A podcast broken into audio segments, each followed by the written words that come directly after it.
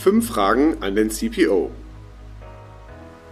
Fünf Fragen an den CPO ist der neue Podcast der Procurement Excellence Group. Hierbei stellen wir CPOs von großen Mittelständlern oder Konzernen jeweils die fünf gleichen Fragen. Zum einen, wie sie in den Einkauf gekommen sind, was die Lessons learned aus den letzten Jahren sind und was der ultimative Tipp für Sie, liebe Zuhörerinnen und Zuhörer, ist. Hören Sie einfach rein. Hey Dr. Mohr, grüße Sie. Hallo. Hallo. Herr Sinnermann, grüße Sie. Jo, es freut mich, dass Sie auch hier bei unserem Podcast fünf Fragen an den CPO teilnehmen und dass wir Ihnen auch diese fünf Fragen stellen dürfen. Vielleicht aber noch kurz zwei, drei Worte nochmal eben zur Einleitung. Sie sind ja Executive Vice President Purchasing und Supply Chain bei der Kostal-Gruppe, Automobilzulieferer im Bereich der Fahrzeugelektrik und hatten ja vorher auch Stationen gehabt bei Scheffler, bei Volkswagen, bei Audi, also ein waschechtes Kind des Automobilbereiches. Wahrscheinlich früher schon immer mit Matchbox-Autos gespielt, aber irgendwie sind Sie ja mal in den Einkauf reingekommen. Wie sind Sie da hingekommen? Ja, das war eigentlich ganz unkonventionell und über Umwege, wenn man so möchte. Also ich habe zum Ende meines Studiums in Ingolstadt dann bei Audi gejobbt und dann auch meine Diplomarbeit dort geschrieben. Und äh, aus einem Finanzprojekt heraus bei Audi ergab sich dann damals das Thema Komplexitätsmanagement, Variantenmanagement, äh, Variantenvielfalt und Standardisierungsbestrebungen und im Zuge eben auch von Outsourcing-Prozessen dann eine Fragmentierung auf verschiedene Tier 1 und Tier 2 Player. Und da stellte sich dann eben die Frage, wie man in so einem Outsourcing-Umgebung trotzdem gewisse Effekte heben kann, nämlich Standardisierung, Bündelung, Color Matching, also Sicherstellen von der Qualität. Und darüber entwickelte sich dann eben auch das Thema mit den Versorgungsprozessen. Ja, ich habe dann also das heißt, durch die Reduzierung der Komplexität, mehr Standardisierung konnte man im Einkauf dann Effekte erzielen und das haben sie aufgezeigt. Genau, genau. Ich also, habe das im Rahmen der Diplomarbeit gemacht und da einen Teil abgedeckt. Und das äh, Thema fand ich dann so spannend, aber dann auch die Firma, dass ich gesagt habe, okay, das äh, machen wir dann auch gleich zu meinem Promotionsthema. okay, okay, wunderbar. Das heißt, dann sind Sie einer der Urheber also des Plattformkonzeptes, was es ja hinlänglich bei Volkswagen gibt.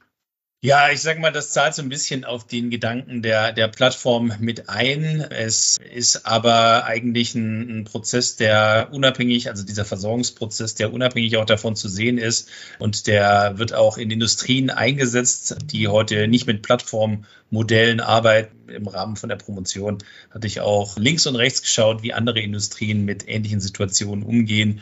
Und da gibt es eben auch solche Versorgungsprozesse, wo ein OEM was entwickelt und das dann subcontracted, aber eben doch nicht komplett alles äh, mit der mhm. Einkaufsverantwortung subcontracted, sondern eben hier die Kontrolle über strategische Ressourcen und Sublieferanten eben beibehalten möchte. Und genau darum ging es in dem Thema und in der Versorgungssicherheit hier.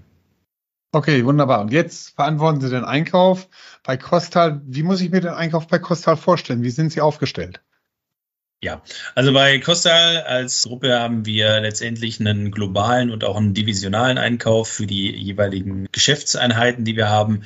Die haben natürlich dann jeweils auch noch ihre dezentralen Einkaufsteams. Je nach Größe sind die dann auch regional nochmal aufgestellt, entweder also im Headquarter, aber auch dann in den Regionen vertreten.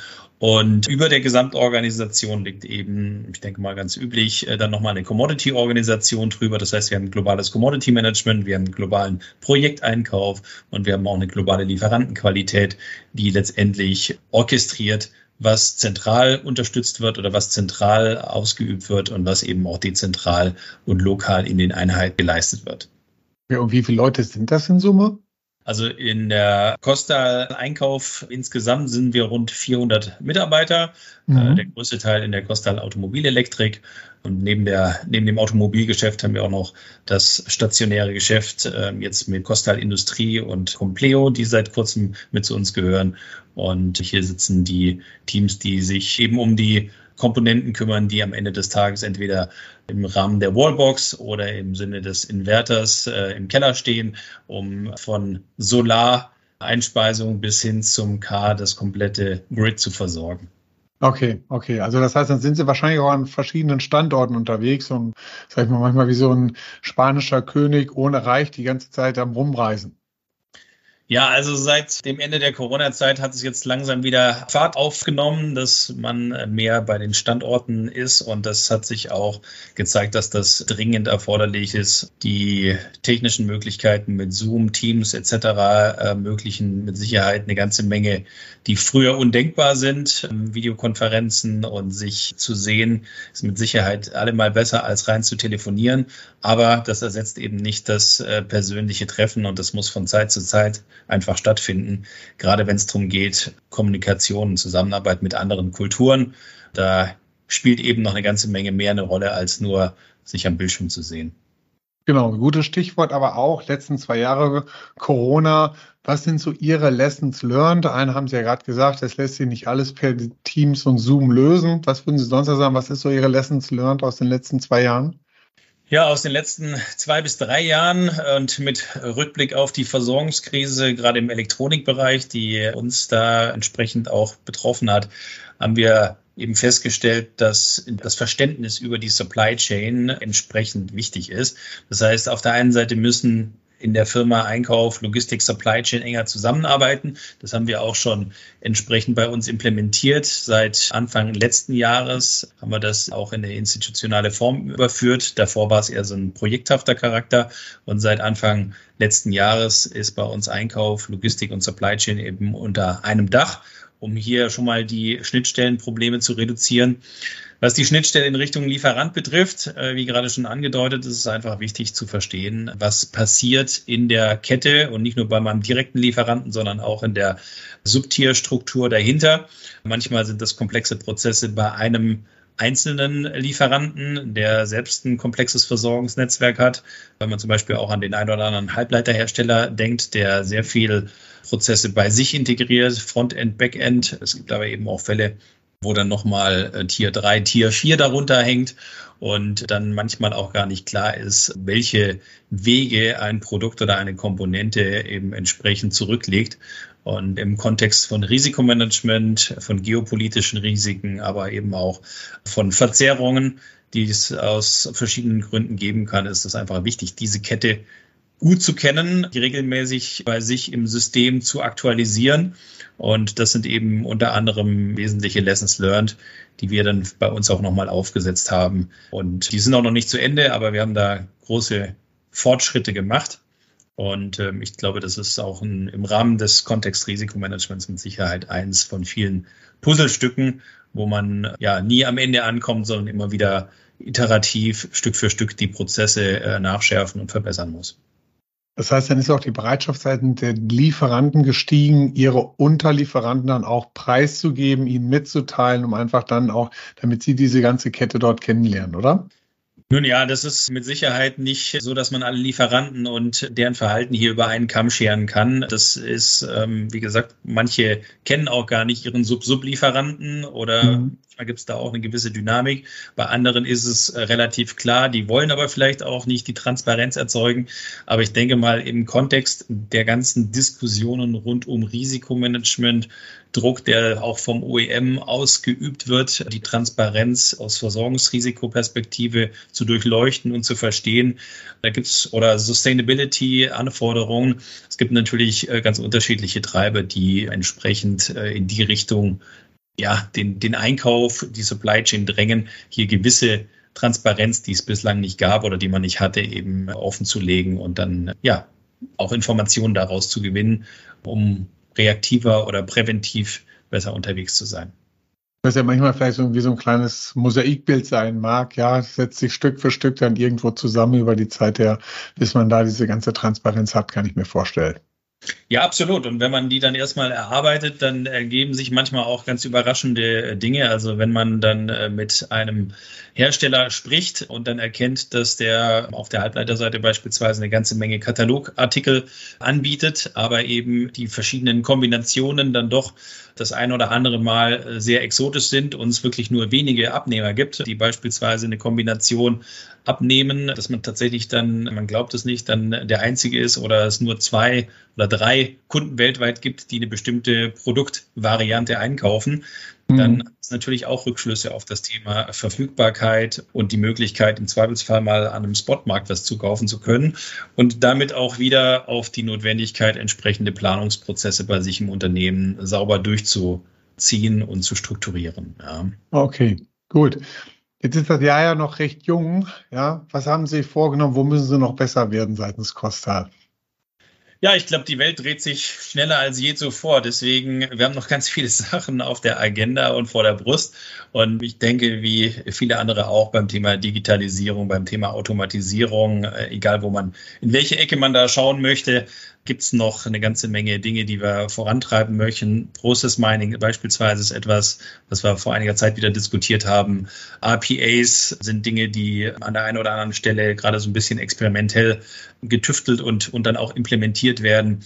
Aber auch das ganz klassische Thema Business Warehouse und Reports ist immer wieder ein Dauerbrenner, nämlich dass ich Reports tatsächlich so qualitativ hochwertig gestaltet, dass die auf der einen Seite für jeden zugeschnitten sind. Das heißt, jeder kriegt die Information, die er tatsächlich braucht. Und zweitens, dass die, die Information auch in einer Art und Weise aufbereitet ist, dass komplexe Informationen eben entsprechend gut verarbeitet und verstanden werden können. Denn des Tages sprechen wir in vielen Fällen von so großen Datenmengen, dass dem User auch ein bisschen geholfen werden muss, die Daten schnell und einfach zu verstehen und zu vermeiden, dass dann ja falsche Interpretationen oder falsche Aussagen daraus abgeleitet werden.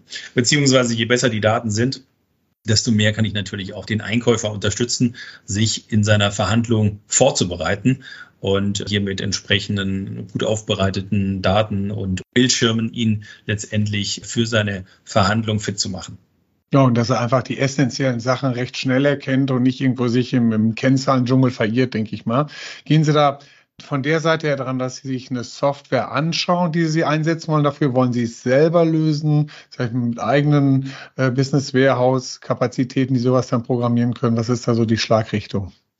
Also wir schauen uns immer wieder die Produkte an, die es auf dem Markt gibt, egal bei welcher Veranstaltung man ist, wo äh, den Einkäufern was vorgestellt wird.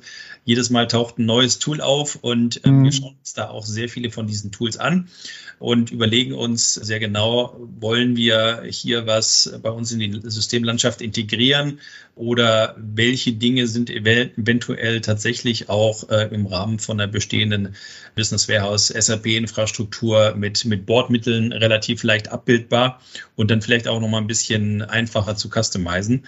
Und an der Schnittstelle denken wir immer wieder oder schauen wir uns einzelne Tools an und treffen dann für uns eben die, die richtige Entscheidung, wie wir dem Einkäufer möglichst ja, unter die Arme greifen können in der Vorbereitung für seine alltäglichen Aufgaben. Ja, okay. Ja, das heißt also, den heiligen Gral des Reportings haben Sie da auch noch nicht gefunden und Sie müssen auch immer wieder fallweise abwägen. So ist es, ja. Also ich glaube, es gibt ja auch nicht die One-Fits-All-Solution für jede Firma, sondern jeder muss natürlich auch für sich entscheiden, was sind die IT-Tools und Prozesse, die am wichtigsten sind oder wo der, der größte Schmerz ist und Leidensdruck und, und darauf basierend dann die eigene Digitalisierungsroadmap entwickeln. Und äh, das haben wir vor zwei, drei Jahren begonnen und werden das jetzt auch äh, sukzessive nochmal reviewen und Anpassungen vornehmen. Aber wir haben jetzt im Rahmen von S4 und äh, Business Warehouse Reports, RPA, was ich gerade alles genannt habe, eine ganze Menge Themen, die wir noch für die nächsten Jahre auf der Agenda haben. Und bis das dann auch wirklich beim letzten Einkäufer angekommen ist und entsprechend Anwendung findet, dauert es meistens mal ein bisschen. Okay. Gut. Herr Dr. Mausch, stellen Sie vor, Sie würden beim BME-Symposium die Keynote halten. Alle hören Ihnen zu. Ja, und Sie haben die Gelegenheit, eine zentrale Botschaft an alle Einkäufer zu platzieren. Was würden Sie denen sagen? Ein Satz, der einprägsam ist. Ja, also eigentlich bin ich nicht derjenige, der jetzt den anderen große Tipps geben möchte, was sie zu tun oder zu lassen haben.